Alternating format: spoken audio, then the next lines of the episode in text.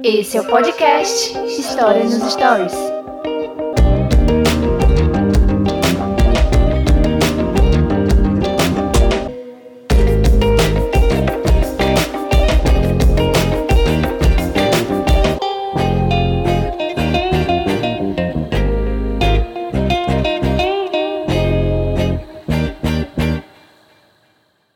Por que está morrendo, mãe?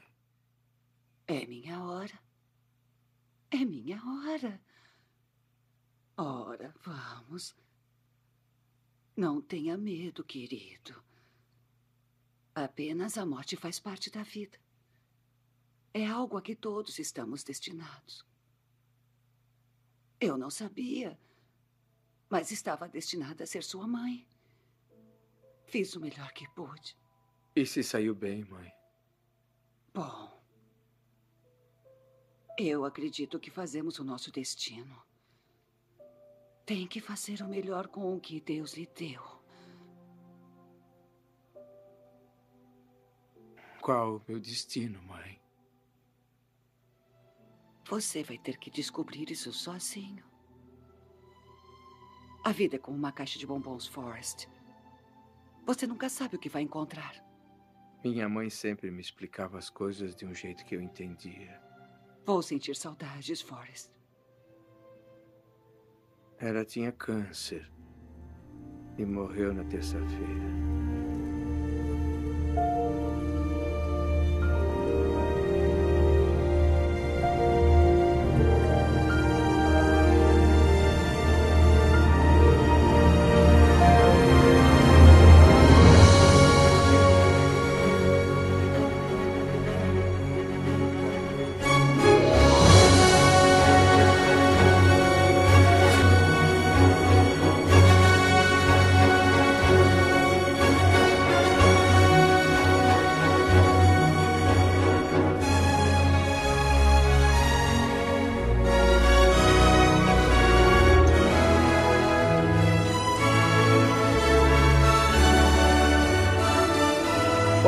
Eu sou o professor Daniel René e esse é o podcast História nos Stories. Estamos começando um episódio novo e diferente, esse episódio número 20.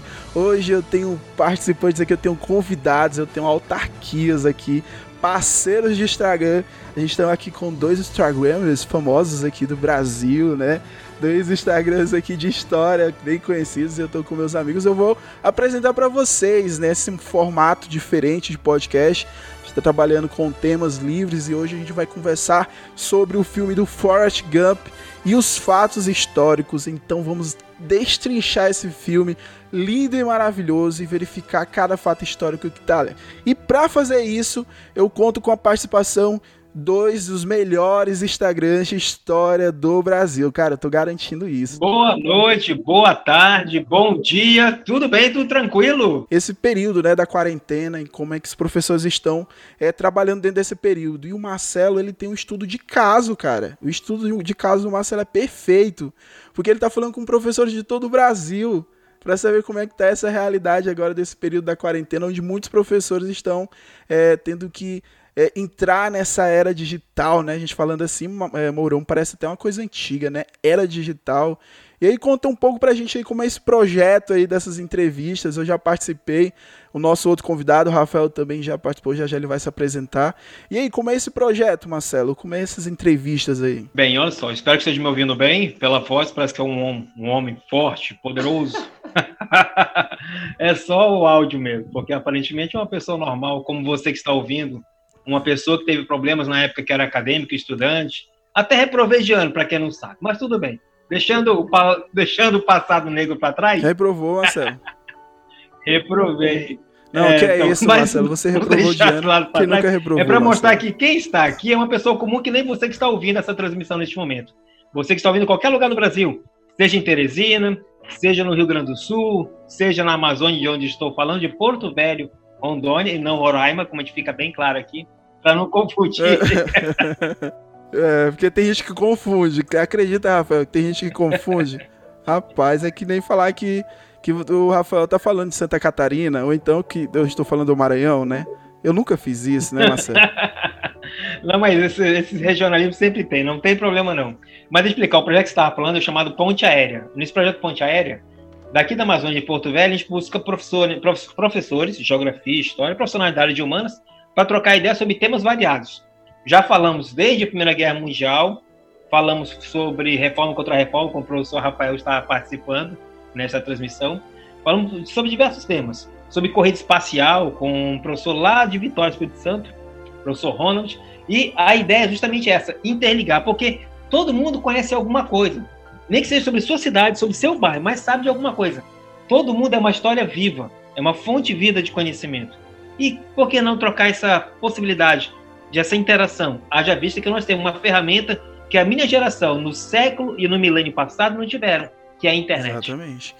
Perfeito, Moron. E, é, e a gente está vivendo, está vivendo a história, né, cara? A gente somos agentes da história nesse momento. A gente está vivendo algo diferenciado e está fazendo com que a gente tenha conexão com vários lugares e conhecendo pessoas novas, né?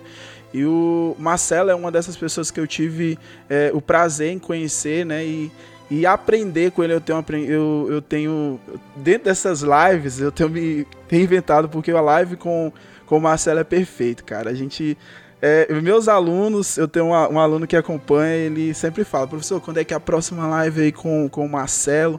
Eu disse, rapaz, cara, eu só tô achando aqui um tema que ele possa achar um filtro no Instagram para poder fazer esse tema com esse filtro.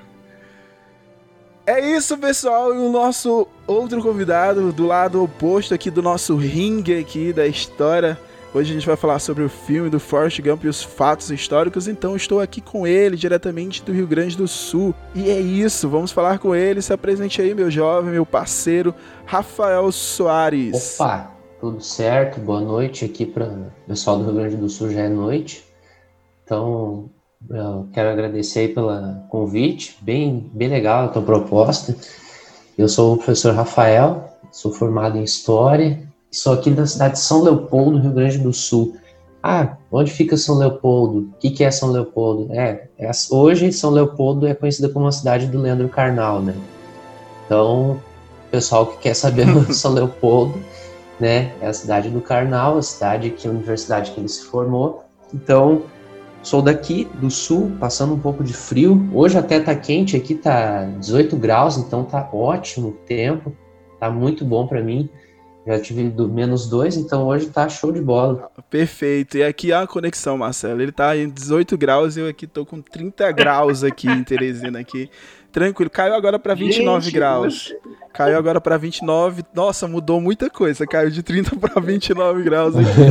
É, tá mudou muita coisa. E é isso, Rafael. Esses são nossos convidados, Rafael e Marcelo. E hoje vamos falar sobre o filme que para mim está entre a minha tríade de filmes da vida, que é Forrest Gump. Filme Forrest Gump que apresenta muitas referências históricas dos Estados Unidos e então é um prato cheio para historiador você trabalhar esse filme, você assiste esse filme. Ah, é à toa que esse filme é um dos filmes da minha vida, né, cara?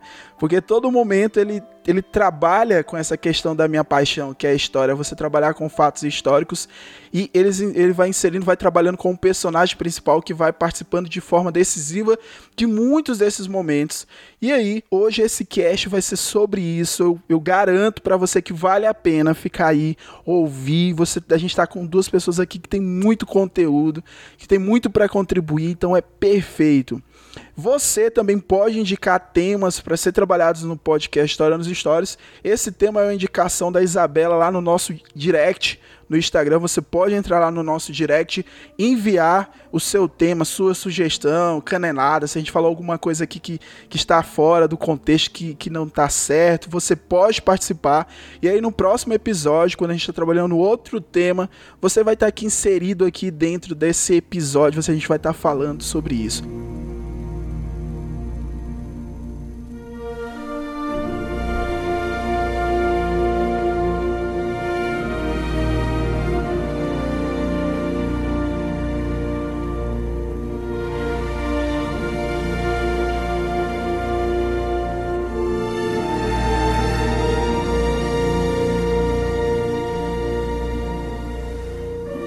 Galera, é isso. Eu, antes de mais nada, eu quero dizer que esse filme é muito importante para mim porque é, eu tava assistindo esse filme novamente para gravar esse cast com os meninos. É, o tema que, que me foi sugerido no Instagram era sobre a guerra do Vietnã. E aí na minha cabeça veio logo o filme do Forrest Gump, porque esse filme ele, ele tem como a base do filme esses acontecimentos históricos mas o roteiro, como ele foi bem desenhado e a atuação do Tom Hanks, que fora de série, o Tom Hanks ele arrebenta como em outros filmes. E também a gente tem uma direção primorosa do Robert Zemeckis. O Robert Zemeckis é o mesmo que, que dirigiu o melhor filme, isso é uma opinião minha, tá, galera? Eu tô muito passional nesse cast com esse filme. Mas o melhor filme de todos os tempos, De Volta para o Futuro que não por acaso fala sobre viagem no tempo, que não por acaso fala sobre história. Então você percebe que dentro desse contexto do diretor, ele vai fazendo esse, esse, essa dança entre esses elementos históricos, né? Então você fala no Forrest Gump, justamente com a atuação do Tom Hanks, a trama ela atravessa várias décadas da vida do personagem. O personagem central é o Forrest Gump. Ele é considerado um homem simples, né? Dentro desse contexto, ele vive no Alabama e por isso que você vai caminhar com vários é, fatos históricos dos Estados Unidos nessa região do Alabama e as suas andanças pelo país, até mesmo fora dos Estados Unidos, é, vai nos ajudar a entender boa parte dessa cultura popular é, dos Estados Unidos aí no finalzinho do século XX.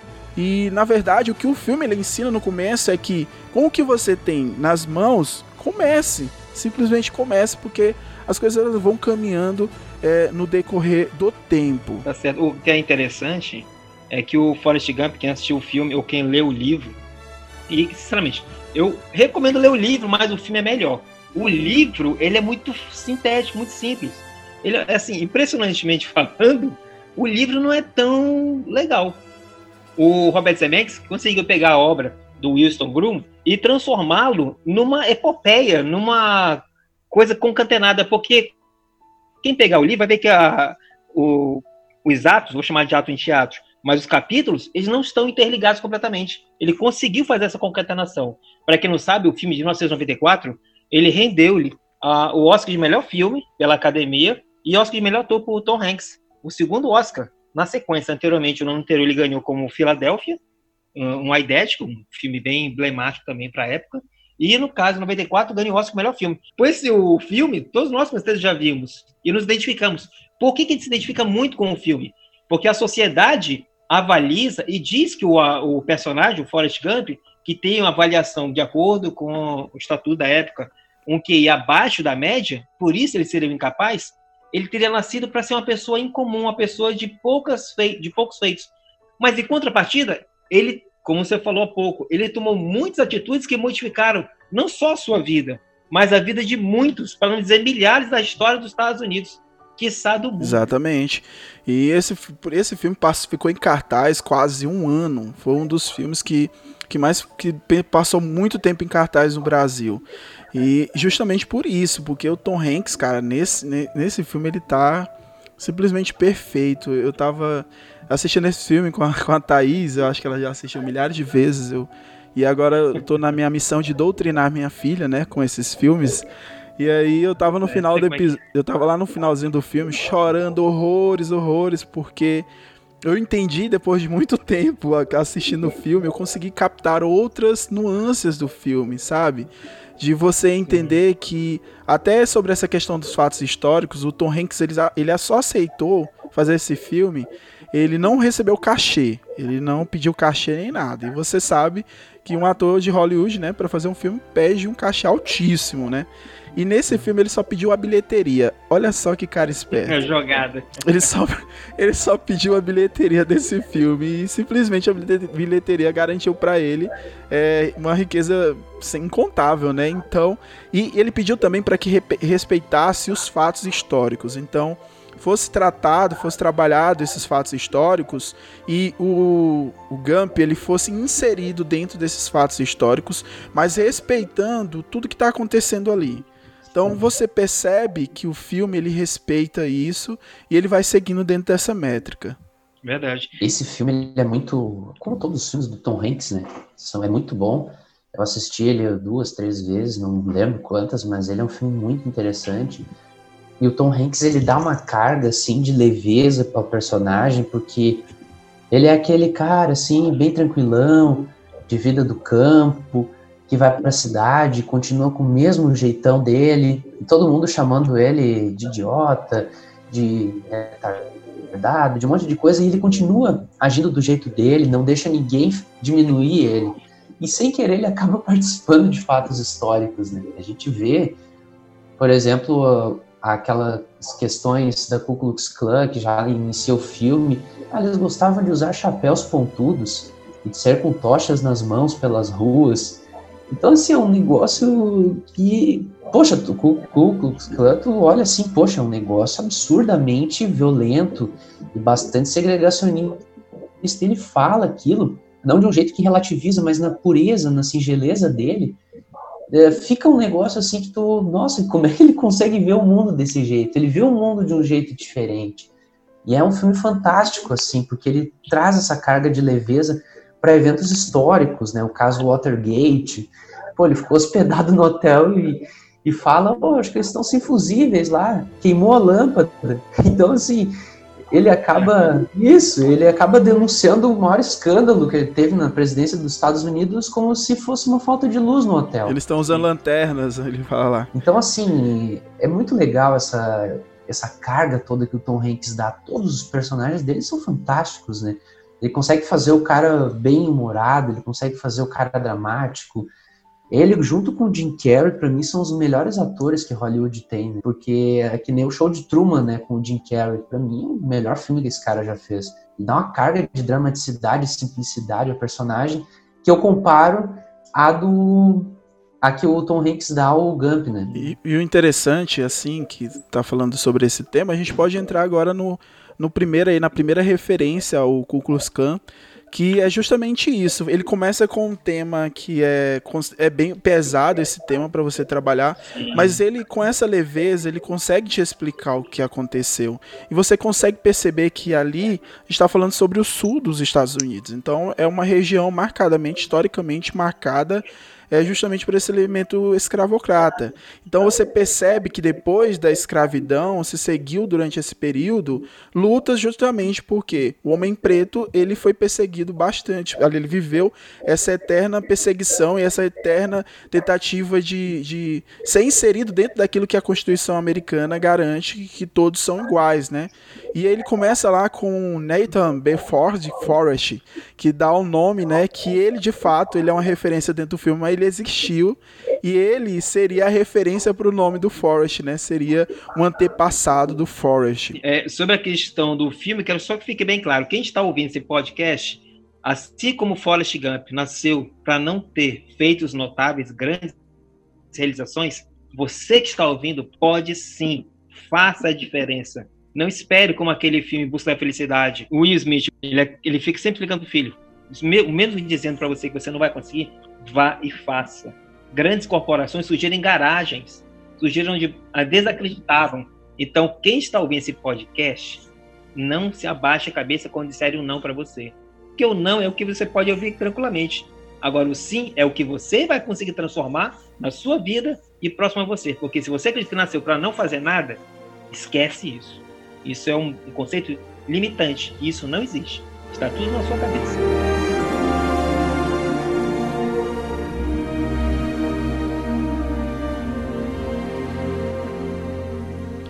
Que a gente pode comentar a respeito. Temos que lembrar que tem que se relevar, e o filme faz referência a isso, sobre a Guerra Civil Americana. A Guerra Civil, Guerra Civil Americana, temos chamada, chamada Guerra de Recessão, tem a ver com a relação, justamente, o motivador sobre a questão do abolicionismo negro. Exatamente. Justamente como implementado pelo presidente Abraham Lincoln, que gerou dos sulistas, dos confederados, a ideia de guerrear contra os nortistas. E aí vai ter esse choque. Quem fizer, quem puder assistir o filme Lincoln também sabe como referência para poder compreender a situação do bojo, do separatismo, da secessão, como a gente está falando. Nesse contexto, a Ku Klux Klan, que hoje ela é classificada, isso é engraçado, é classificado como grupo terrorista. Ela existe, um grupo terrorista, dentro do território norte-americano, onde eles perseguem, onde eles torturam e, por vezes, matam pessoas da etnia negra, de origem africana. Uma coisa totalmente, para nossos parâmetros, absurdo. Mas isso não é tão estranho, gente, nós professores que estamos falando neste momento aqui, eu pelo menos, sou de uma época que conviveu e viu Nelson Mandela ser solto, preso por causa da política do apartheid, de segregação racial da África do Sul. Então parece estranho, parece só que isso foi há décadas atrás, mas foi pouquíssimo tempo atrás. A ideia do preconceito racial ele é latente. Quem está acompanhando essa transmissão de hoje, julho de 2020, neste momento o estado, o, o, o personagem de Forrest Gump, ele é do, do estado de Alabama, mas o estado vizinho do Mississippi está numa briga ferrenha porque estão querendo dar a bandeira e tirar a bandeira dos confederados que está na bandeira do estado do, do Mississippi. É uma situação totalmente controversa para a atual realidade, onde o mundo vive, em teoria, no século XXI, as totais liberdades políticas, econômicas, sociais, direitos sociais, direito, garantia de direitos civis. Mas neste momento existe sim situações complicadas. Nem vamos muito longe, porque quando nós temos a morte do isso mesmo, George Floyd, a morte dele ativou a situação que já existe emblematicamente dentro dos Estados Unidos. Infelizmente, a situação é peculiar.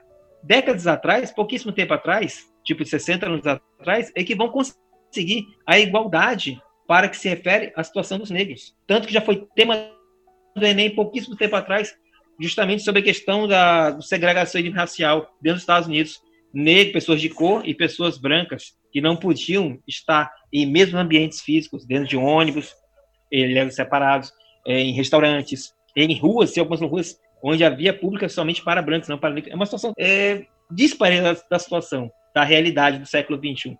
Mas voltando para a Ku Klux Klan, o que se entenda é que esse movimento ainda existe e ainda é ativo nos Estados Unidos. Chegou a ter, por exemplo, lá nos anos 20, logo após a Primeira Guerra Mundial, mais de 4 milhões de membros associados, uma coisa absurdamente grande, não era pequena, não. E eles têm força, barganha.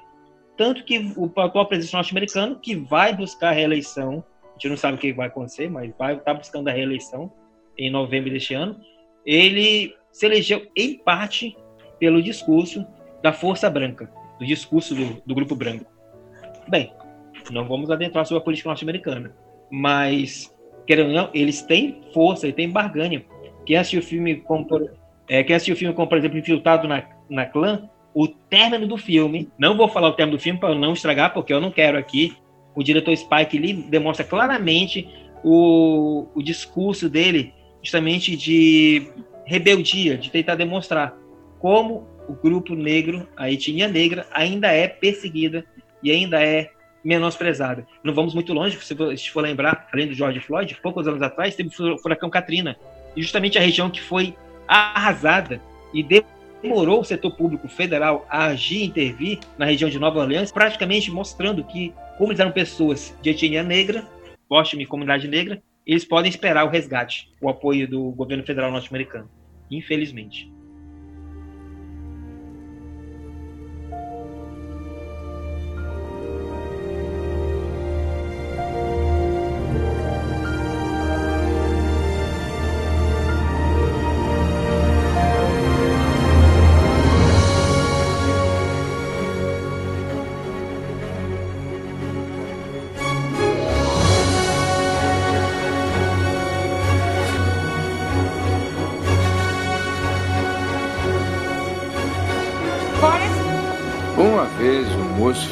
Com a gente. E ele tinha um violão.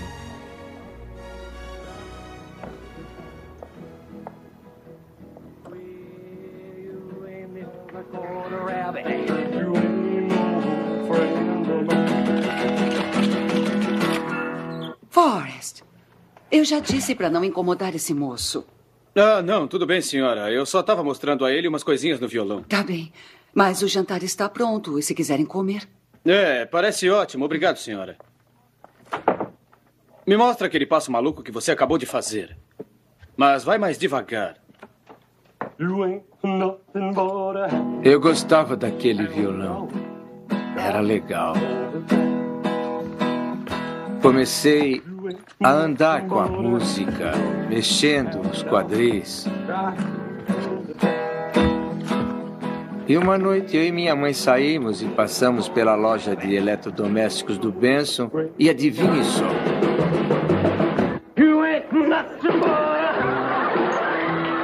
uma referência importante no filme, esse é um dos momentos mais interessantes, assim, é quando a gente vai falar sobre o Elvis Presley, né? Falar sobre a... Eu, toda vez que eu falo sobre o Elvis, eu lembro muito sobre pop art, né? Sobre esse movimento artístico que resgatava justamente esses ícones, assim, principalmente do rock naquele período. É, o Elvis, aquele momento ali, quando ele é inserido dentro do filme, ele é inserido de uma maneira é, perfeita, porque os caras eles não fazem a referência direta, né? Ele coloca ali que ele, ah, só para contextualizar aqui para quem assistiu o filme faz muito tempo, a mãe dele, a casa em que a mãe dele, que ele vive com a mãe, ela serve também como para receber hóspedes, né?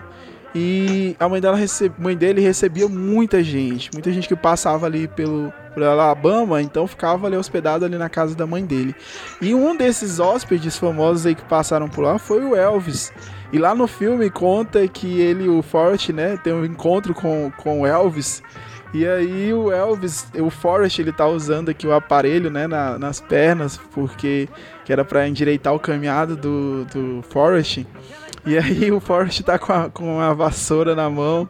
E aí o Elvis tocando. E ele ali no filme mostra que o Forrest ensinou o Elvis a, a dança pélvica, né? Que era a dança tão famosa do Elvis né, que, que rendeu censura para ele. Eu tava.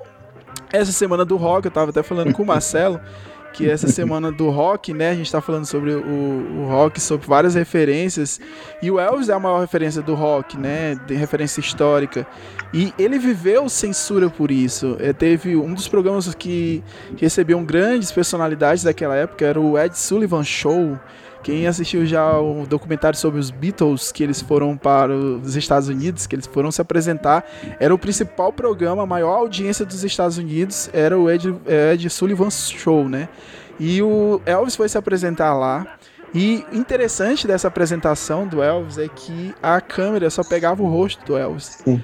Porque ele foi censurado, porque as pessoas achavam é muito polêmico, né? Ali a, a, dança ali pélvica do Elvis, né? Olha só que tempos, meus amigos, que tempos a gente estava vivendo naquele momento. E o Forrest, até a mãe dele fala assim: "Que é isso? Por que, que você está dançando dessa forma?" E é interessante que no filme eles estão passando na rua e aí ele está assistindo, passa assim na rua tem uma televisão e ele vê o Elvis se apresentando, né? E fazendo a dança, a dança que supostamente dentro do filme, dentro do, dentro da, da, do roteiro, o Forrest ensinou pro Elvis. Então o filme, eu acredito, é, galera, que eles fazem isso. O cara pega um fato histórico pesado, né? Porque você está trabalhando com a Klan e ele tenta explicar isso, como foi inserido na família do, do Forrest e ao mesmo tempo ele traz uma leveza para esse roteiro, porque ele vai mostrar que o, que o Forrest ele ele tá inserido dentro dessa cultura, né? Dessa cultura pop. E isso mostra essa grandeza do filme em, em trabalhar esses temas, é equilibrar esses temas dentro dessa, de, dessa base, né? Desse roteiro sólido que ele tem. Olha, o, o interessante falar sobre o rock é que ele advém a historicamente falando, o Elvis Presley ele viu os negros cantando e pegou a música negra, se apropriou e até a própria dança, o gingado, o rebolado dele, historicamente falando, vem da visão dele que ele viu os negros dançando. Isso é uma coisa curiosa. Boa parte da música norte-americana, o, o, o, próprio rock, o, hip hop, o jazz, vem da música afro, da música negra. Afro, exatamente.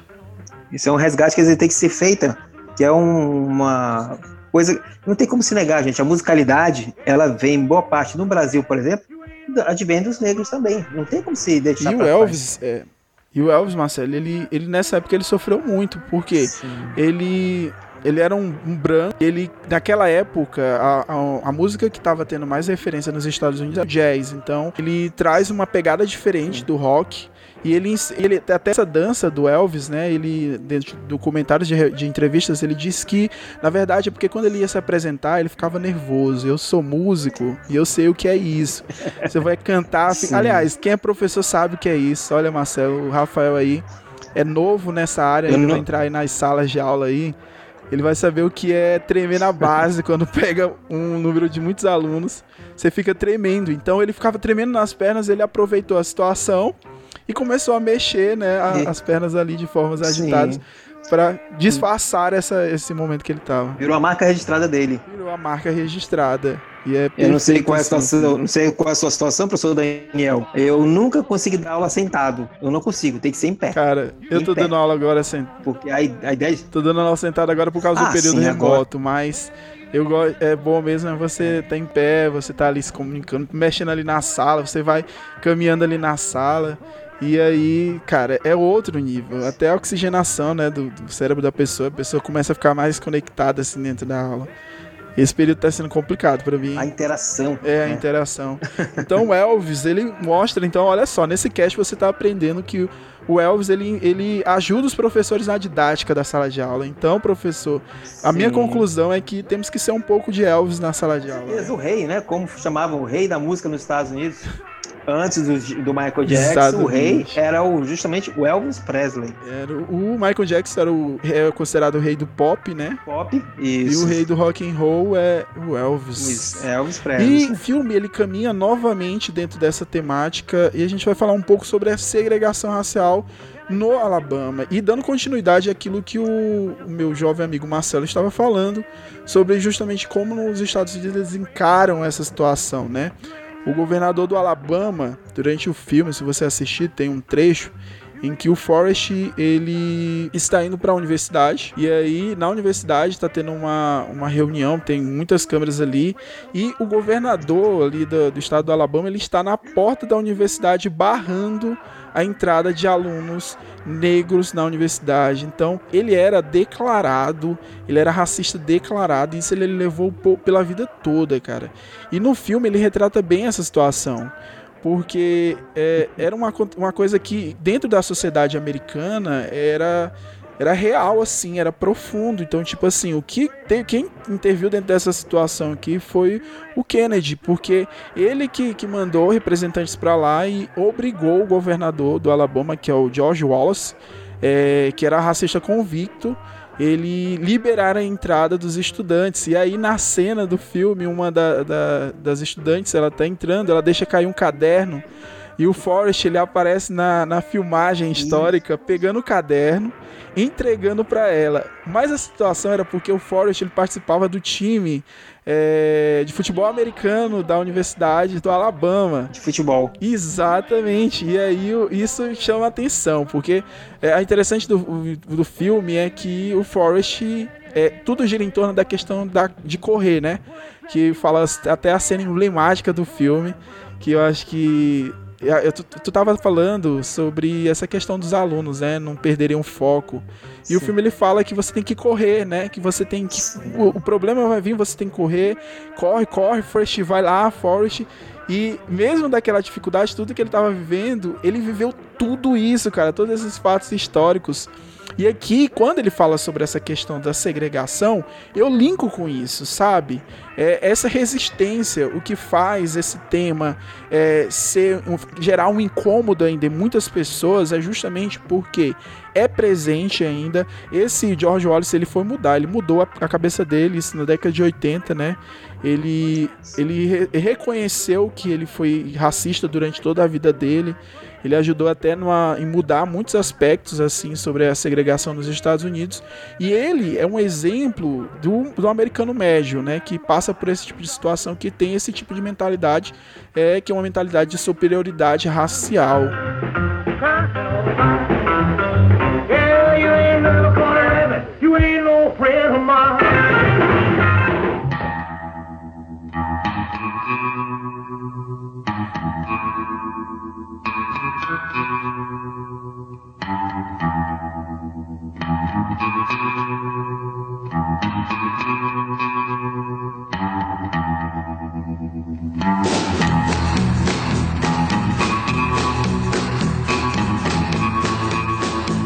A guerra do Vietnã é o momento que no filme a gente conhece o Buba, que é o amigo, né? Que interessante que quando o Forrest tá entrando no ônibus, né? Pra ir lá pra, pra ser rec- recrutado pelo exército, ninguém dá lugar pra ele sentar, né? E o Buba dá lugar pra ele sentar lá, pra ele sentar do lado dele, que nem a Jane, que é a amiga dele, a melhor amiga dele.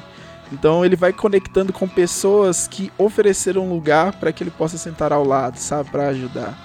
Tá, é, Guerra do Vietnã é bem interessante porque ela começa, parece que ela começou no final da década de 60, quando a gente vai estudar, porque foi do meio da década de 60 até a década de 70 que a gente teve o maior contingente e os Estados Unidos entrando com força na guerra. Mas ela começou em 54, com apoio apenas, levando assessores para a guerra, né, alguns soldados, mas ajudava com financiando armas e tal, o Vietnã do Sul. E a gente vê uma coisa bem interessante, porque ele pega bem esse período do auge da guerra, em que tu tem contingentes enormes de soldados sendo enviados, e o Forrest está no meio. Tem aquele jeito simples dele, né? Bem, bem tranquilo. Ele chega, dá um lugar para ele, né? No ônibus, aí o Buba dá um lugar para ele. E aí fica o, um cara que é bem bom de escutar, porque ele fica só escutando e o Buba fala, fala, fala, fala. E fica o tempo todo falando e fora só escutando. Trabalhei em barcos de pesca de camarão a vida toda. Eu comecei no barco do meu tio, o irmão da minha mãezinha, quando eu tinha uns nove anos. Eu estava pensando em comprar um barco só meu quando me convocaram. É? Prazer, o meu nome é Benjamin Buford Blue. As pessoas me chamam de Buba. Igualzinho aqueles caipiras, sabe? Dá para acreditar nisso? Meu nome é Forrest Gump. As pessoas me chamam de Forrest Gump. Fazendo as coisas dele, no mundinho dele, mas eles criam uma amizade muito legal e até interessante, porque o nome dele veio por conta de um cara da Ku Klux Klan e o melhor amigo dele no filme é um negro. Então isso é bem interessante de pegar também. E a gente vê o lado da guerra do Vietnã que é mais cruel. Por quê? Porque é aquele lado assim, ah, os Estados Unidos vai ganhar essa guerra, porque quem é quem é os, quem são os vietnamitas perto do poderio que tem os Estados Unidos? Eles não são nada. Então a gente pode enviar qualquer porcaria de soldado que a gente ganha igual. E eles enviaram contingentes de muitos soldados jovens. E a gente tem ali, por exemplo, uma das cenas que eu, que eu me lembro bem, assim, que me marcou bastante, foi quando o Forrest está contando, ainda na parada de ônibus, ele está sentado no banco contando para a senhora é, tinha homens muito corajosos naquela guerra. Um era do estado da Carolina do Norte e o cara, assim, na, na cabeça do Forrest era um cara corajoso, mas tipo, tu olha como que aconteceu, ele tá atrás de uma moita, todo assustado, e ele tá segurando, tremendo aquele, aquela arma. E tu vê que é uma cara de um guri, né? A gente fala aqui no sul, é um guri. Então, assim, é, é um cara que recém começou a vida e vai pro Vietnã matar os, os Vietcongs. E é isso. Então, não tinha um preparo. Aí tu vê o Tenente Dan, o cara todo durão, assim, que logo, logo a gente volta para casa. É só você fazer isso, fazer aquilo, e a gente volta logo para casa. E aí começa o combate, e eles estão no meio daquela selva, e eles ficam perdidos. Qualquer passo que eles dão, meu Deus, tem uma mina terrestre, eles já ficam tudo apavorados. Então tu vê o lado cruel da guerra que foi enviar os jovens de uma maneira assim bastante irrestrita e muitos foram forçados a servir. Não queriam servir, mas foram forçados. Exatamente. E é bastante interessante esse, essa parte do filme porque mostra a crueldade com que foi o envio dos soldados ao Vietnã. Os Estados Unidos nunca declarou guerra ao Vietnã, mas ele a gente via que era uma guerra declarada. Não declarou guerra, mas era uma guerra declarada. E assim, não conseguiram o seu objetivo, que era depor o governo comunista e unificar todos sobre a égide do capitalismo do Vietnã do Sul, mas não conseguiram. Então é bem interessante, porque para mim o que me marcou de mostrar a guerra do Vietnã foi isso. Vários soldados jovens e o, o, o cara simples, vai lá, não, eu tenho que salvar todo mundo. E ele salva todo mundo, salva o Tenente Dan, que era o valentão, o fortão, o grande soldado, o grande tenente. Ele fica inválido. E o Tenente Dan, ele é aquela parte dos 20 mil soldados inválidos durante o confronto. Os números mostram 20 mil soldados inválidos.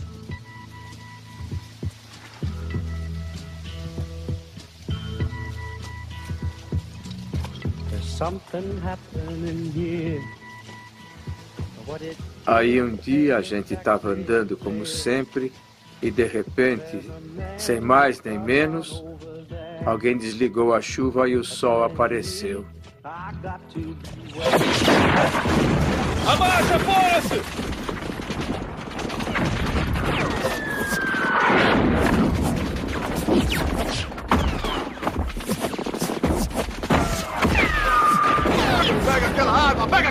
Ali, diabos, pega! Você está bem? Braço forte, braço forte! Médico! Atenção! Braço forte, braço forte, aqui ele Isso feriu não só. Então, o Vietnã. Isso feriu não só o, corpo, a- o físico dele, né? Feriu a cabeça dele também. Ele ficou com a mente altamente perturbada e ele culpava o Forrest, né? Dessa situação. Ele culpava o Forrest de ter salvado porque ele queria ter morrido Isso. com honra no Vietnã. Então ele, ele acaba. Pô, lá no final do filme é que ele consegue uma prótese nas, du nas duas pernas, ele se casa, ele consegue ajeitar a sua vida, ele perdoa o Forrest. E ele vai no casamento do Forrest, ele tá sorridente, ele tá com o cabelo cortado, a barba feita, bem Exatamente. arrumado. Então, assim, levou muito tempo para aquele inválido do Vietnã conseguir normalizar a sua vida.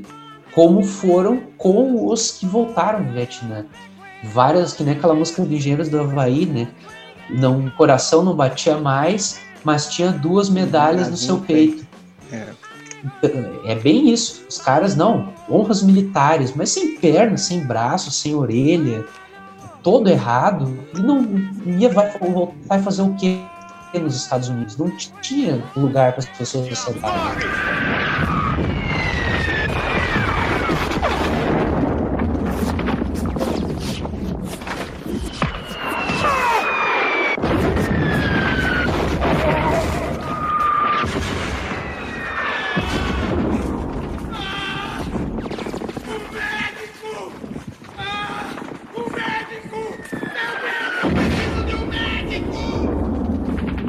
Eu corri, corri como a Jenny me disse.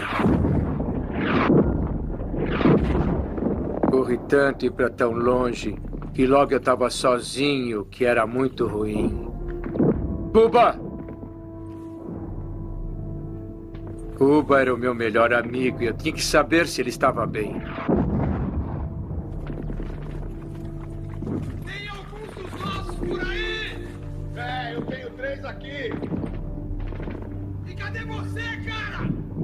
Buba! Quando eu voltei para achar o Buba, bom, tinha um garoto deitado no chão. Tex! Ah, tá bom, tá bom. Eu não podia deixar ele lá sozinho, apavorado como ele estava. Então eu peguei ele e corri de volta.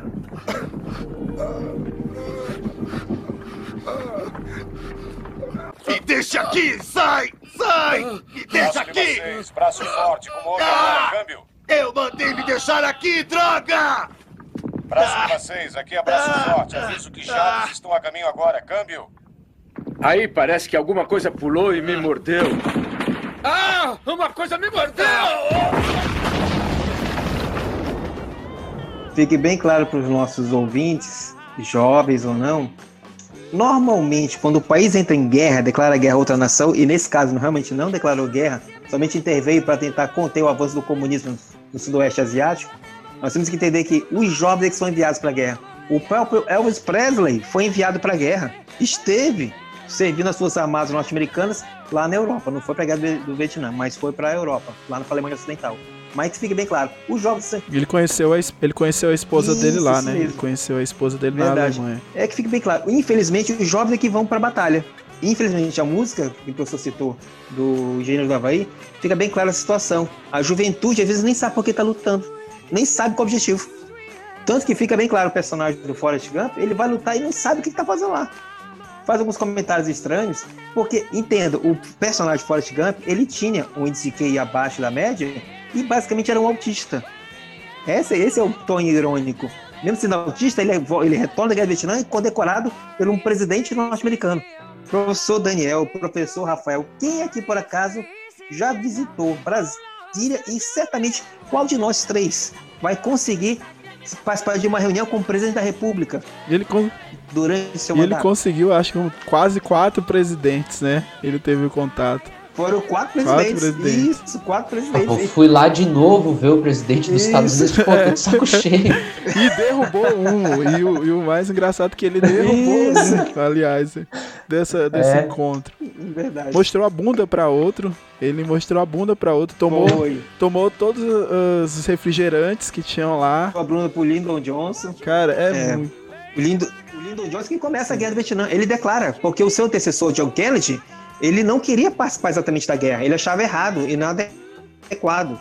Só que existe um movimento interno para que ele fosse mais ativo na política externa. Porque isso é interessante. Vamos pensar em atualidade. O presidente Barack Obama, ele era muito pleiteado, muito querido no que se refere à comunidade internacional. Mas internamente ele não era muito é, aceitado, não era muito amado. Tanto que quando ele, ele sai do seu mandato, ele não consegue eleger uma candidata que é do partido dele. Ele, ele perde a eleição. Tanto que elege um candidato que é o oposto dele. Porque queria um presidente para os Estados Unidos, não, para não para o, o povo é, estrangeiro, para a comunidade internacional. Não é à toa que o Barack Obama, no seu primeiro ano de mandato, já ganhou até o Prêmio Nobel da Paz. Diferente daquela época, o presidente Kennedy queria governar para o, governo, para o povo norte-americano. O seu sucessor não. Ele quer governar já para o mundo. Tanto que ele tem que mostrar efetividade, tem que mostrar que ele é forte. Aí vai mandar os soldados jovens para a guerra do Vietnã. Lyndon Johnson fez.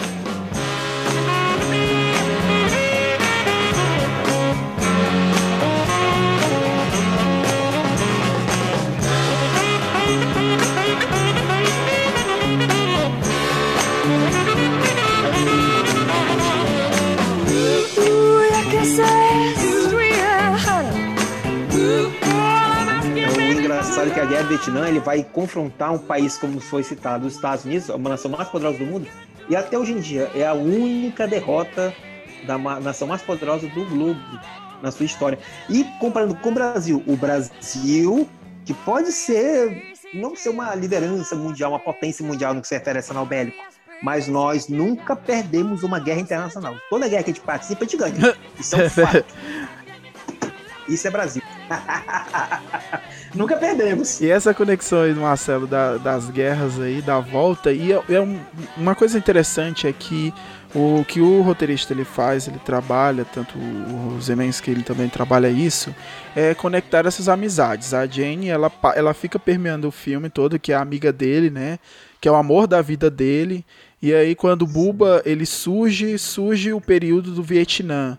E aí lá é apresentado um outro personagem chave dentro da história, que é o Tenente Dan, que eu assistindo o filme mais uma vez, eu percebi que o Dan seria a oposição da mãe do Forrest, porque a mãe do Forrest, ela leva é, o conceito da fé, né? Ela trabalha muito com esse conceito da fé, ela mostra pro Forrest que a vida não é tão ruim assim, que você tem que se conectar com Deus, que você tem que procurar ali justamente para vencer esses limites, você conseguir é, obter seus resultados. E o Tenente Dan, ele é totalmente inverso. Ele é um cara que não acredita em Deus e até isso ele deixa até o final. O Forrest é, disse que ele não falou para ele, né, dizendo assim que tinha se feito as pazes com Deus, né? Lá no final do filme você percebe que ele mudou, mas isso fica implícito. E um dos conceitos do filme é a pena. Se você perceber a pena que fica do carregando, né, o roteiro, que foi aparecendo no início do filme e no final do filme, a pena, o destino dela é o destino dela é certo. Ela vai cair. No momento ela vai cair, ela vai tocar a terra, ela vai tocar o chão. Mas só que esse roteiro, a vida dela, ela é fluida, ela fica ali com o vento sendo levada para um lado e para o outro. E aí foi que eu assisti esse filme agora novamente, que eu entendi essa parte, sabe? Que o Tenente Dan, ele falava sobre isso, sobre como a vida, você vai se você vai pegando ali o vento, você vai se adaptando ali. O destino, como a mãe do Forrest disse, é certo, entendeu? Existe um destino. E o filme ele trabalha isso perfeitamente. E sobre essa questão do Forrest voltando do Vietnã, ele perde é, o seu grande amigo, né? Mas é, ao perder o seu grande amigo, ele carrega uma promessa do Buba, que é justamente porque o Buba falava todo tempo sobre camarão. Tem uma parte no filme que ele, ele fala toda o, o cardápio de camarão que ele poderia fazer com camarão, né? Camarão assado, camarão cozido, camarão em, em- em- todo tipo de camarão. E aí, quando ele retorna, a gente conecta com outro momento, outro momento dos Estados Unidos, que é justamente esse o movimento hippie, e é nos apresentado no filme Os Panteras Negras ali no anos, os anos 70.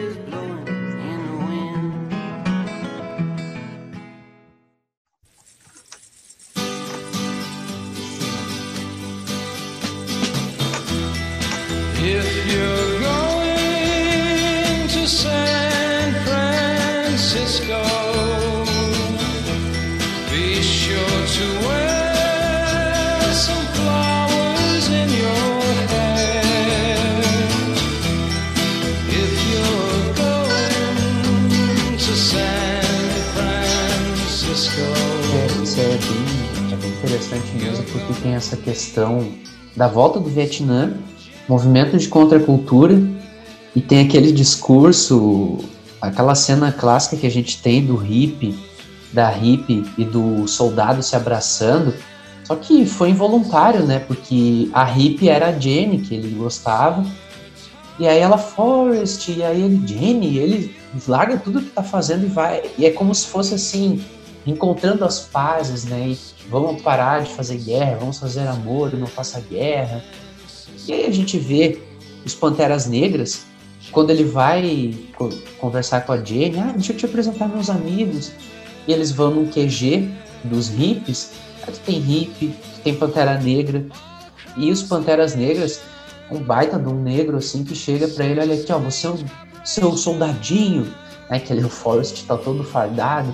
Olha aqui, porque vocês fazem a gente lutar as guerras, os negros, e aqui dentro nós somos maltratados, vocês levam pra fora pra lutar suas guerras, Exatamente. morrer. Então, assim, ele faz todo um discurso falando, e eu acho bastante interessante, é porque é exatamente esse o ponto dos Panteras Negras. Eles são contra a guerra e eles são contra também enviar soldados negros, porque, como tu falou, né?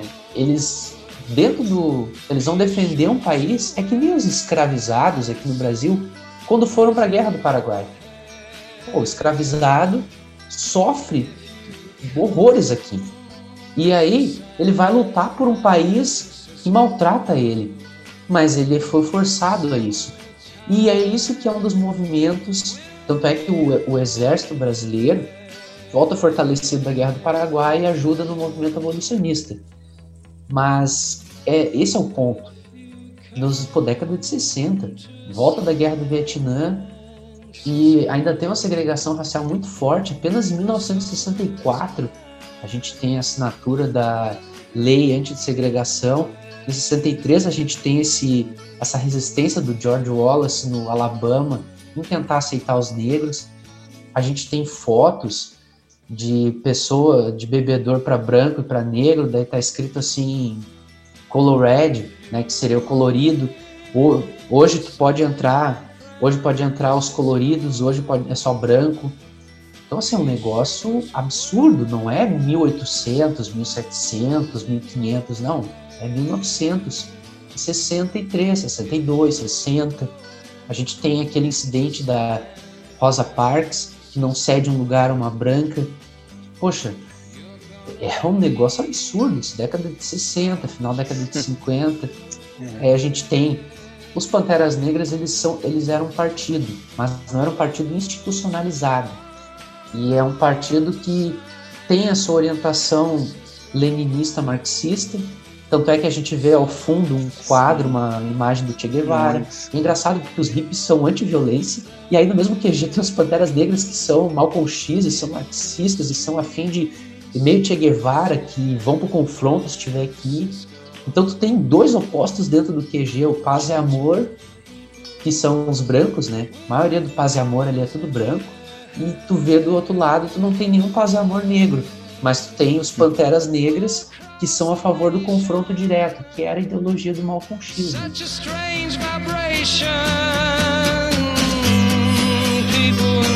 Such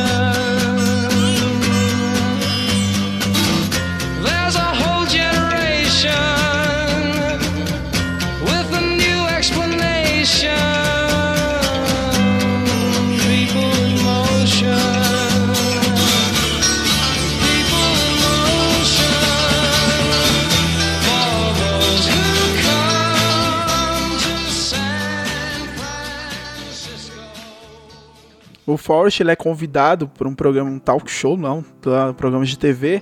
E essa imagem, na real, ela foi um, uma vez que o John Lennon foi encontrou com a Yoko Ono.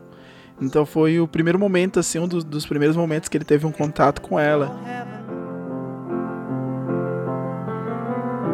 Sees if you try.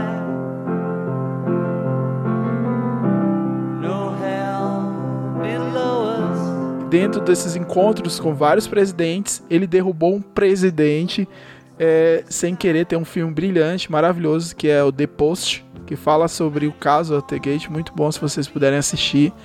E esse caso ele é interessante porque é, mudou a política americana nesse momento, mudou o jornalismo americano.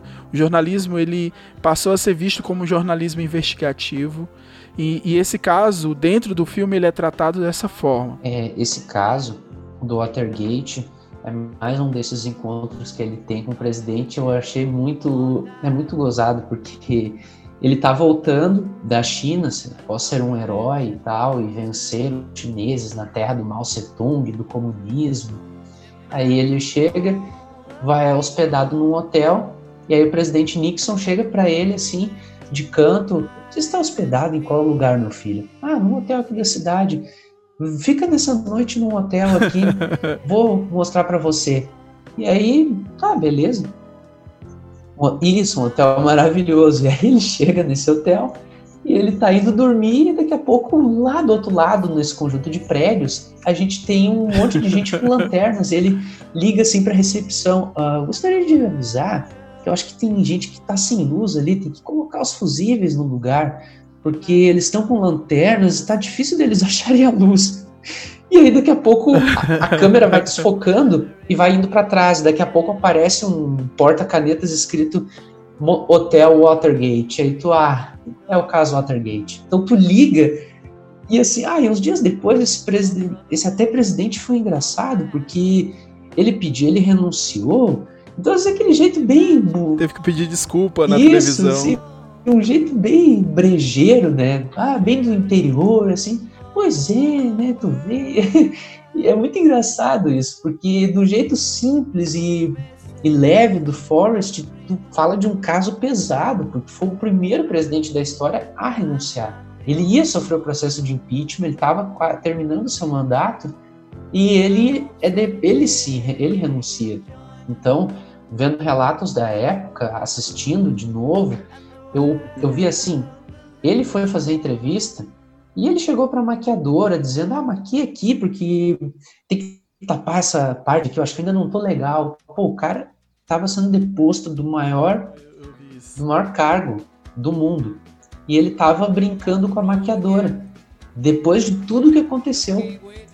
Então, assim, são co... foi meio, meio Forrest Gump, assim, o, o Nixon naquele momento com a maquiadora, isso na vida real, relatos de jornalistas, assim, e ele vai lá e fala, faz aquele discurso e chora.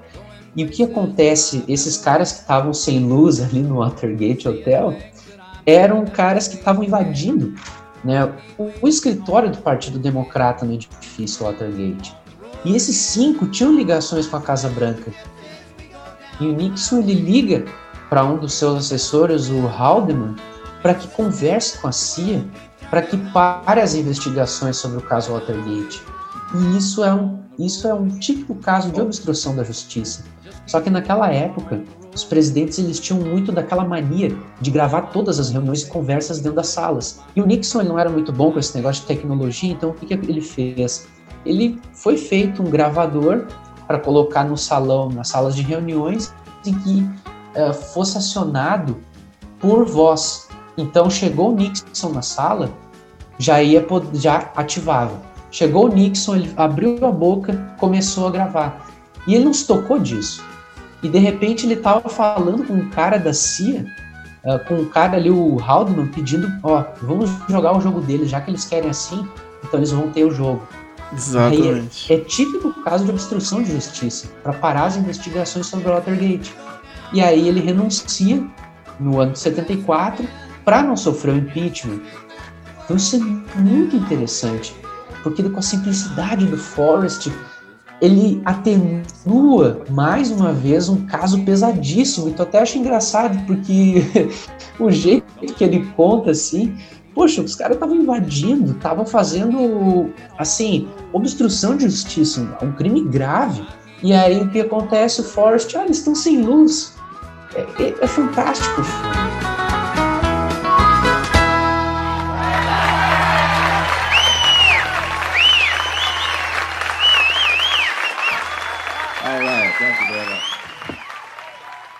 Ei, Force.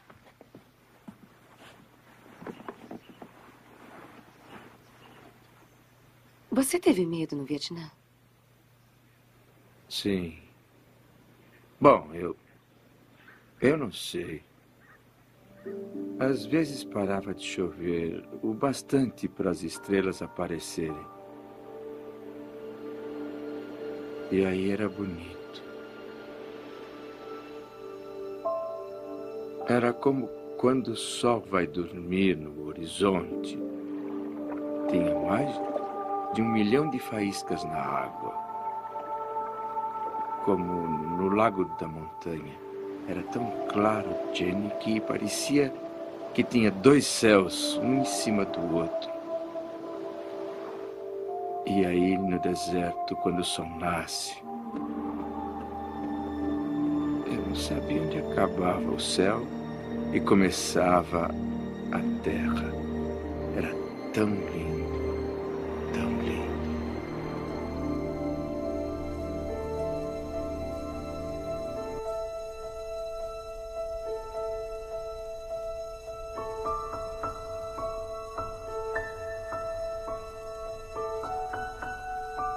Pois sim, você que está acompanhando a transmissão aqui dos três professores da ponte que liga três estados, Nordeste, Norte e Sul, numa única transmissão. Isso é feito da tecnologia. Olha aí. São- Você já ouviu falar do furacão? Eu não sou radialista, não, por favor. Nem tenho voz para isso. Não, tá totalmente radialista. Marcelo, tô te falando, tem que investir nesse ramo aí, cara. Aqui é a Rádio ZYB 299. Inventei isso agora, essa rádio não existe. Eu acho, eu não sei. Ó, se se existir, eles vão atrás de ti, te pedir direitos autorais Mas, aí. é, vamos, vamos cobrar royalties. Aí lascou. Aí lascou mesmo. Gente, para quem está acompanhando essa transmissão, é, nós somos profissionais da área de história. Mas para quem é da área de humanas, deve compreender e saber que o território norte-americano, parcialmente, não é ele na totalidade, ele recebe de épocas em épocas que nós chamamos de ciclones tropicais. Justamente na época de junho, basicamente, até setembro, outubro. É aquela região, é a região basicamente sul dos Estados Unidos. Ah, falamos aqui na transmissão anteriormente do furacão Katrina, muito famoso, muito citado na história recente norte-americana. Mas nos anos 70 teve uma uma, como dizer, uma rota de vários ciclones e o mais famoso deles é justamente o Carmen, que arrasou parte do território norte-americano. Isso acontece grande, eh, vai acontecer agora de novo. Isso acontece normalmente, alguns mais, mais intensivos e outros menos intensivos. E os prejuízos que são decorrentes desses furacões se cont- contam em milhões de dólares, não tem como se precisar. O de certo é que, como essa região sulista norte-americana, próximo do Caribe ali, do Golfo do México e banhados pelo Oceano Atlântico, é comum ocorrer furacões. É muito comum. O furacão Katrina, o mito, o furacão Carmen, que ocorreu nos anos, no ano de 74, ele é somente uma série de furacões, como o furacão Fifi, que ocorreu também naquela época, o furacão Margarita e outros mais, que causaram não um número de mortes alto, foram basicamente 27 só. Só que é, a- o prejuízo foi enorme. Se a gente analisar o contexto econômico na economia norte-americana da época, não dá para se esquecer que o Estados Unidos estava sofrendo com a crise do petróleo. Então já tinham problemas econômicos severos. Internamente, na campo da política, estavam tendo problemas com a questão do processo de impeachment do presidente Richard Nixon. Então, várias, houve severas modalidades que prejudicaram a economia, a política norte-americana, a, a política, a economia, a, a economia interna e externa. Então, o, a série de furacões ele acaba prejudicando, de certa forma, toda a população do, dos é, sul e um pouco do, do banhado pelo Oceano Atlântico, ali próximo de Washington, Filadélfia, Boston. Então, se entenda, o furacão Carmen, que é citado no filme Forrest Gump, ele demonstra justamente a situação que a região que ele vive, a região sul, é atacada, é prejudicada economicamente por essa situação. Lembro sim, o Forrest, ele é, estava lá numa quadra, né, de, treinando ainda ali o, o tênis de mesa, e ele recebe uma carta, né, que é a carta de dispensa dele. E com essa carta de dispensa ele pergunta assim: Eu estou, estou livre, estou li eu posso ir, posso. Aí ele vai correndo direto para encontrar a mãe dele, chegando lá na casa dele. É, durante esses anos que ele estava ali é, com o tênis de mesa, ele, ele recebia muitas coisas. Tinha um, um, um patrocinador que tinha uma, uma marca de uma raquete. E ele só precisava dizer que ele usava essa raquete. Sim. E ele ia ganhar 25 mil dólares, né? Então ele falava assim, mas mãe, por que, que eu, eu não uso essa Isso. raquete? Eu uso a minha raquete já aqui, cansadinha já. Mas ela disse assim, meu filho, mas é muito importante, você vai receber um 25 mil dólares, vai ajudar. E ele lembrou que ele tinha uma promessa com o Buba de é, pescar camarão. E ele pega esses 25 mil, ele chega até para falar com a família do Buba, né? Ele tenta muitas vezes e aí conecta dentro da história com o furacão Carmen. Porque tem um momento da história que o, o Tenente Dan, ele reencontra, ele encontra novamente ali, né, com o Forrest. E eles começam os dois agora dentro ali, porque o Tenente Dan disse assim que só, vou, só, só iria é, com ele se um dia o Forrest se tornasse capitão, né? E ele se tornou capitão ali daquela embarcação. E num período da chuva, na passagem do, do furacão, o, o Tenente Dan está lá no topo do furacão Carmen, o, o tenente Dan tá lá em cima, lá no topo, no mastro lá, gritando para Deus, dizendo: Você não vai afundar esse barco, você não vai afundar essa embarcação. E aí, dali, daquele. O único, o único barco ali que tava ali na, naquela região que não foi atingido foi o barco do Forrest do Tenente Dan. E ele recebe uma triste notícia que é, a, é bem agressivo da doença da mãe. E aí ele retorna para sua casa, né, para acompanhar é, a mãe dele nesses últimos momentos. E é aqui, nessa parte do filme, que a gente é, se depara com alguns elementos históricos que eles ajudam a compor o final desse filme. É, o Furacão Carmen, ele, ele trabalha muito com a ideia do que a mãe do Forrest falava sobre é, enfrentar tempestades na vida, né? Então, depois da tempestade, depois vem, depois da chuva, né, vem a bonância. Então, o Forrest e, e, ele começa a lucrar, né? Eles começam ali a ter uma, um certo retorno. Mas ao mesmo tempo que isso acontece, a mãe dele morre. E a partir desse momento no filme, o Forrest ele se depara com eventos que vão ser determinantes é, justamente para o destino do Forrest. É, um evento bem marcante com isso, que, que muda a vida dele financeiramente, é o investimento na Apple, Sim. que ele brinca que o Tenente Dan está investindo no. Em maçãs. em maçãs. E ele, é, e ele não entende, ele fala assim, mas por que, que o Tenente Dan está investindo nessa área? E aí ele percebe naquele momento, quando ele perde a mãe dele e ele perde novamente a Jane, que ele deveria correr, né, que ele deveria somente né, seguir. Hum. E aí é o momento do filme que eu acho que conecta todos esses elementos que a gente é, conversou nesse episódio.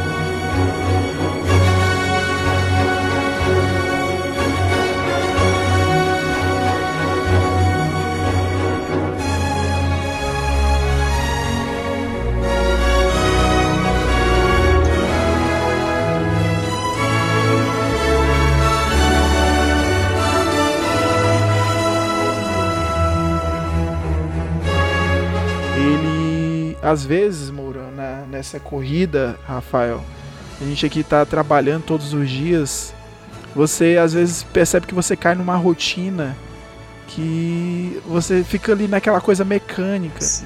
E uma das coisas que ajuda muito os professores é o contato com os alunos na sala de aula, né? Que faz com que a gente nunca tenha o mesmo dia. Sempre a gente tem surpresas, sempre a gente tem. É, a gente se depara com situações novas, que isso faz com que você cada dia queira evoluir, você queira é, criar novas estratégias. E isso que a gente está fazendo agora. A gente está gravando podcast, gravando lives. Ou seja, de alguma forma a gente está tentando correr, fazer isso com que o Forrest ele, ele, ele, eles nos ensina, né? A gente tem que simplesmente eu, eu precisava correr. Esse negócio sobre a, os ensinamentos que a gente vê no filme, a gente vê, ele conversa com pessoas que ele nem conhece, que ele desconhece e nos, nos pontos de ônibus, no ponto de ônibus que ele está aguardando para achar a Jane. Exatamente. E o mesmo, a mesma forma que ele fala com as pessoas desconhecidas, ele É. fala com o presidente dos Estados Unidos. Então, uma das lições que a gente pode compreender, que o filme quer passar, o livro, na verdade, quer passar, é que você tem que tratar as pessoas de igual para igual, não importa com o que você está falando. Essa é uma lição que a gente percebe no filme. Outra, não é porque dizem que você não vai conseguir e você tem que baixar a cabeça. A mãe dele sempre falou isso, falava isso para ele. Nunca deixe de dizer que, você, que alguém é melhor que você. Na verdade, você pode e pode fazer a diferença. Quando a gente tem essa, essa, esse podcast que vai ficar disponível para os seus seguidores, professor Daniel René, sempre que alguém lhe disser que você é diferente, entenda que o normal é muito relativo. O que é, que é o, o normal, afinal?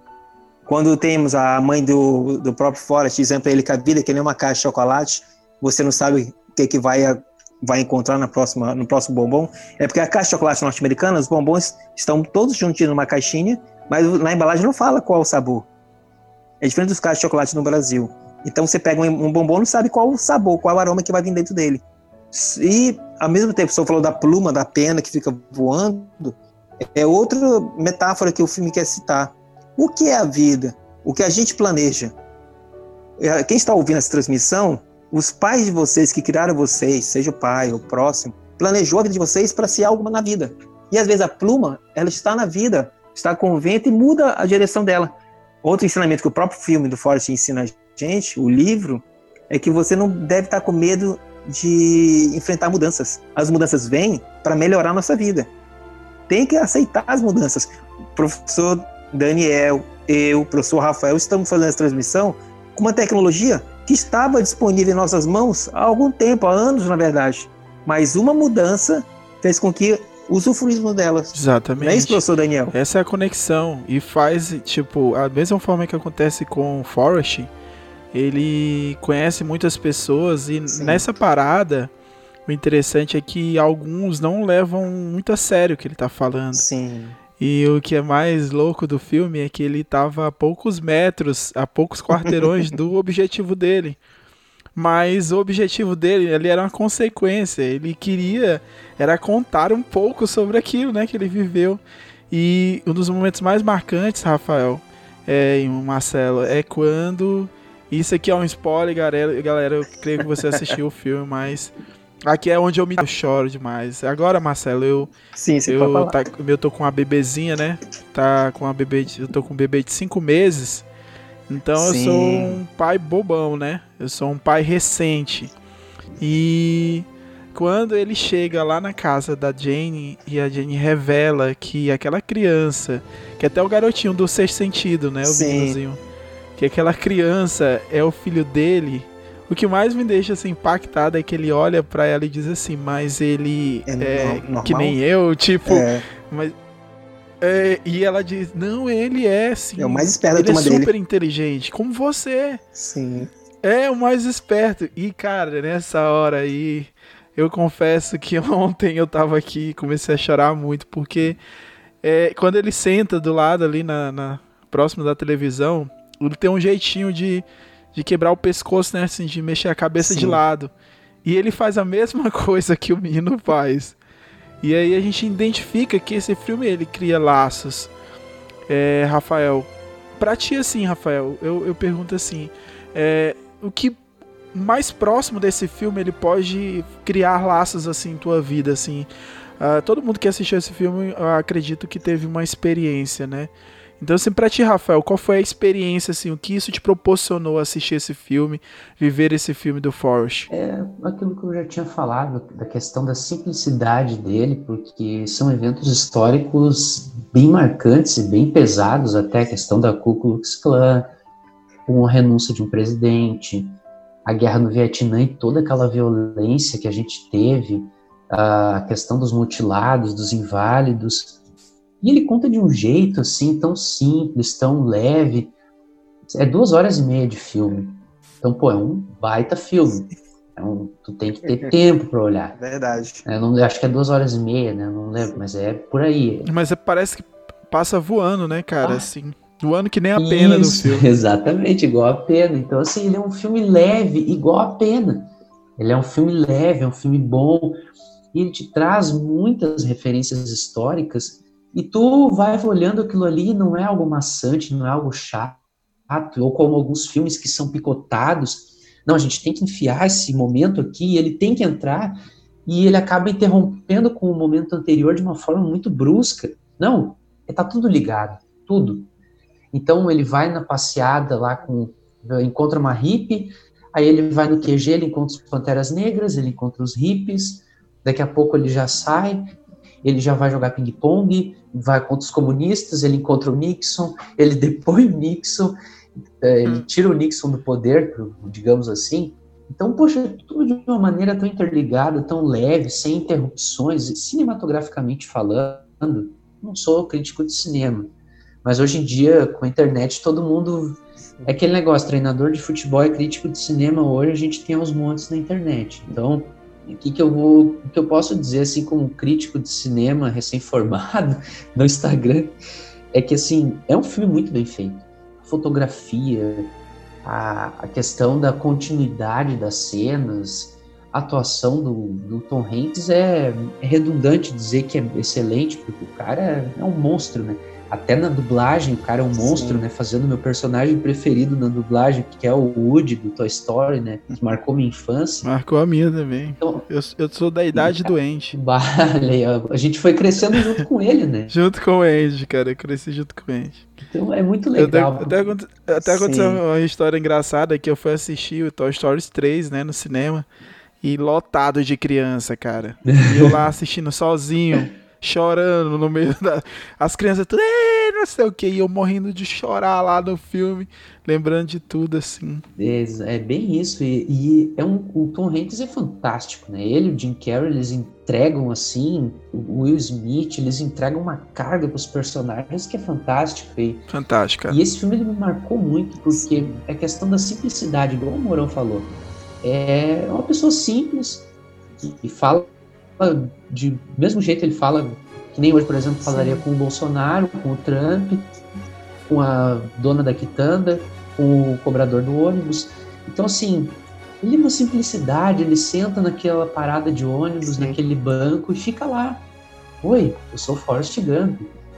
E aí ele começa a contar e as pessoas, ai, olha só esse cara, nada a ver, ele tem, pro- ele tem problema na cabeça. Da onde que ele andou com o presidente? Ele tá inventando. E tem uma Isso. senhora que escuta ele assim. É a última senhora. Nossa, né? Ela é isso, a última. é a última pessoa. Então ela. Ela, Ela perde o ônibus. Per- Ela perde o ônibus pra escutar ele. E ele diz: Não, seu ônibus tá chegando. Aí ele que quer que ela vá, porque ele quer fazer as coisas dele. E ela, nossa, que demais, que incrível. E ele encontrou outra pessoa ali, naquela senhora, alguém que prestasse atenção no que ele falou. E ao longo do filme, a gente vê também a Jenny indo atrás de homens fortes, homens influentes, homens bonitos, homens que têm dinheiro, homens que, que são descolados, mas ela encontra no Forrest um cara simples, bem, bem, bem assim, bem humano, com os seus problemas, que não tem malandragem, que não, mas um cara de grandes feitos. estado lá com você. E estava.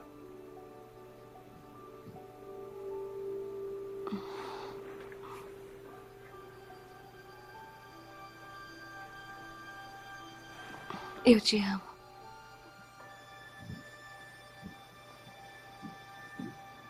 Você morreu num sábado de manhã. E eu coloquei você debaixo da nossa árvore. A minha esposa ela fala que ela lembrou muito também do Rei Leão, né? Que tem a músicazinha no final que diz que é o ciclo sem fim. Então, aquilo que o Forrest viveu quando criança, o Forrest ia passar pro filho dele, que é o Forrest Júnior, que é o, o primeiro dia da aula, sabe? O, o, o final do filme é ele o medo que ele tinha de entrar no ônibus, né? Dizer assim, eu não o conheço. E aí o filho dele tá lá ali na, na porta, do- ali na portazinha do ônibus pra entrar pro, A gente pro ônibus. E toda noite a gente lê um livro. Ele é tão inteligente, Jenny. Você teria orgulho dele. Eu tenho. Ele te escreveu uma carta e, e disse para eu não ler. Eu não posso ler, então eu vou deixar ela aqui para você.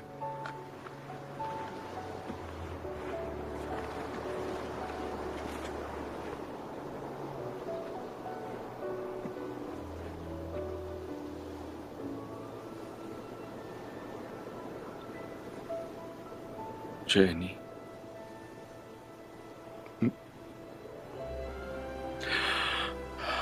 Eu não sei se minha mãe estava certa ou se era o Tenente Dan. Não sei se cada um, cada um tem um destino ou se a, a gente só fica flutuando por acaso na brisa.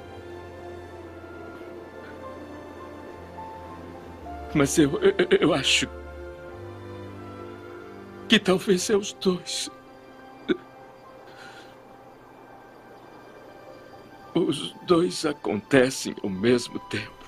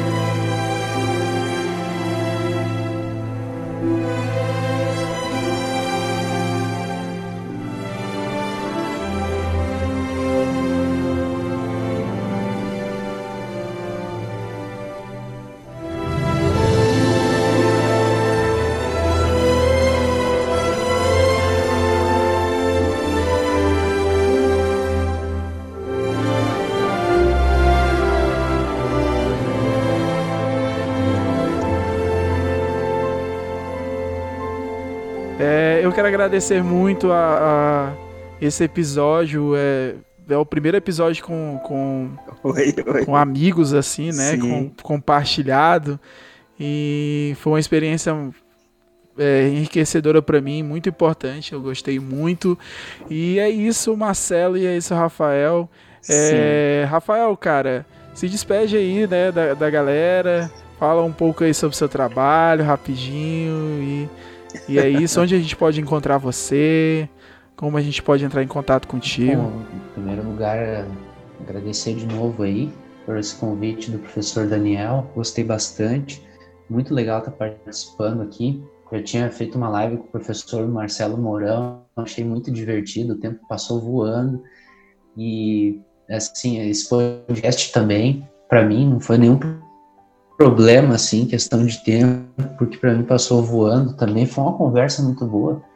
E eu comecei agora, iníciozinho da quarentena, eu perdi meu emprego e o que, que eu vou fazer, né? Eu gosto de dar aula, então eu vou procurar, vou dar aula no Instagram. Aí fiz o meu Instagram ali de história e num dia eu tava indo dormir assim, de repente, bah, me veio o nome, me acordei e tive que escrever, senão ia sair da minha cabeça, né? Eu tenho essas daí, né? Se eu não fizer na hora, eu perco, né? Então, eu fui lá e botei é o Senta Que Lá Vem História. Então, quem quiser me seguir, é o Senta Que Lá Vem História. Essa é a minha página do Instagram. Eu também estou ajudando um professor lá de Minas, em parceria com outro professor aqui do Rio Grande do Sul, da cidade de Santa Maria, o professor Bussunda. Eu estou com a página do Rabiscos de História, tem um canal no YouTube também, Rabiscos de História, é só procurar lá no, no YouTube, se inscrever, dar uma olhada, a gente está fazendo vídeos, séries sobre presidentes do Brasil, e logo a gente vai estar tá lançando outros, outros vídeos também com outras temáticas. Então, assim, eu, eu mesmo estando sem trabalho formal, eu tenho trabalhado bastante, tenho gravado podcast, tenho feito lives, tenho feito vídeos. Então, quem quiser dar uma olhada, conferir mais o trabalho, só ir lá, senta que lá vem história, rabisco de história, tanto no YouTube, o Rabiscos, quanto no Instagram. Quiser, é só dar uma olhada, se inscrever, começar a seguir. E é isso, né? Obrigado mais uma vez e foi muito boa essa conversa. Que a gente possa ter mais Isso vezes. mesmo, aí. muito obrigado. Eu que agradeço, Rafael. E com certeza, a gente vai ter mais vezes, com certeza. Porque você é um. A gente já percebe o Marcelo, né? Marcelo, a gente pode confirmar isso. Você é um profissional. É, um profissional que bem gabaritado, você é um cara que explica muito bem, um cara que sabe se comunicar muito bem. Então, eu acredito que é só uma questão de tempo, jovem. Só uma questão de tempo para que você possa aí estar é, realizando seus sonhos. E você, Marcelo, se despeça da nossa audiência aí. É, eu fico feliz, assim, eu tô bem feliz porque eu tô tendo muito retorno, muito play, assim, tô tendo a participação de uma galera, assim, muitos alunos estão mandando mensagem e pra mim hoje eu fico feliz porque eu pude trazer, assim, pude contar com, com sabe, essa, essa, presença, essa presença de dois professores que eu admiro muito aqui no Instagram, que é o Rafael e o professor Marcelo. Olha, eu quero primeiramente agradecer a Deus por estar aqui, a meu pai, minha mãe, né? Como o pessoal fala na época da Xuxa.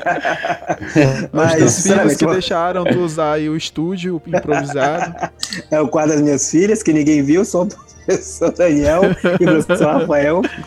É, pois sim, olha, é, o tema que, que foi comentado, foi pedido para comentar sobre Forrest Gump é muito suspeito porque eu me muito com o filme. Isso é, é meio problemático. Eu sou muito emotivo, eu sou um ser humano, eu sou uma máquina. E esse é o problema da geração do século XXI. Está mais pautada em máquinas do que em pessoas. Isso é um problema da sociedade. Eu tenho a página do, do- do Instagram, que eu gosto muito dela, trabalho todo dia. Tem enquetes, e aí daí das, das enquetes nos stories que eu consegui localizar o professor Daniel René, foi justamente por causa das enquetes nas stories, no- nos stories. É, eu faço enquete todo dia, literalmente. Respondo um por um individualmente, não porque a gente trabalha mais, eu gosto de fazer essa interação. Assim como o Forrest. Quando falamos sobre a guerra do Vietnã, por exemplo, a nação mais poderosa do mundo não conseguiu vencer porque, psicologicamente falando, eles não queriam estar naquele lugar. Então, o que muda o mundo não, é, não são as ações somente, mas a vontade, é o pensamento, é o querer.